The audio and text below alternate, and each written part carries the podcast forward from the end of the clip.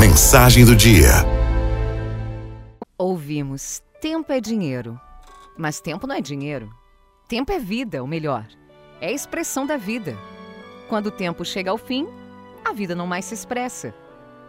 Alguém disse: Eu quero recuperar o tempo perdido. Mas tempo não é objeto e ele não foi perdido. Você pode recuperar uma roupa, uma pasta, um caderno, mas nunca, nunca o tempo. O tempo sempre vai deixando de ser seu, segundo a segundo. Meu tempo é minha vida, minha falta de tempo é minha falta de vida. Se eu digo, eu não tenho tempo para você, leia, não tenho vida para você. Não temos vida em comum e logo não colheremos o que a nossa vida em comum poderia gerar. Temos morte em comum e morte em comum tem um nome: solidão. Se você diz, eu não tenho tempo para estudar, assuma, não tenho vida para os estudos. E você não colherá o que a vida de estudos é capaz de proporcionar.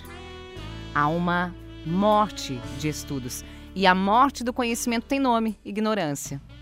Então, você pode conhecer alguém solitário, ignorante e rico. E perguntará por quê? Porque ele pensa que o tempo dele é dinheiro e dedica a vida a isso. E se acabar o dinheiro? Pode ser que acabe a vida. Por isso, a falência da empresa é, por vezes, a morte do empresário. Há quem se suicide com a quebra. Entenda. A forma como você enxerga o seu tempo demonstra a maneira como você enxerga a sua vida.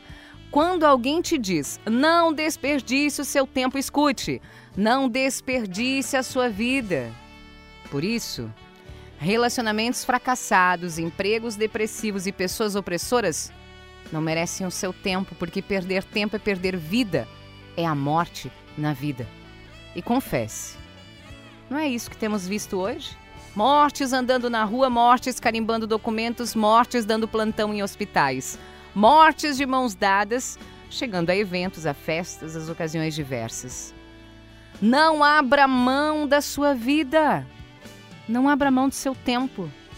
Vivamos enquanto temos tempo, porque o tempo é a expressão da vida.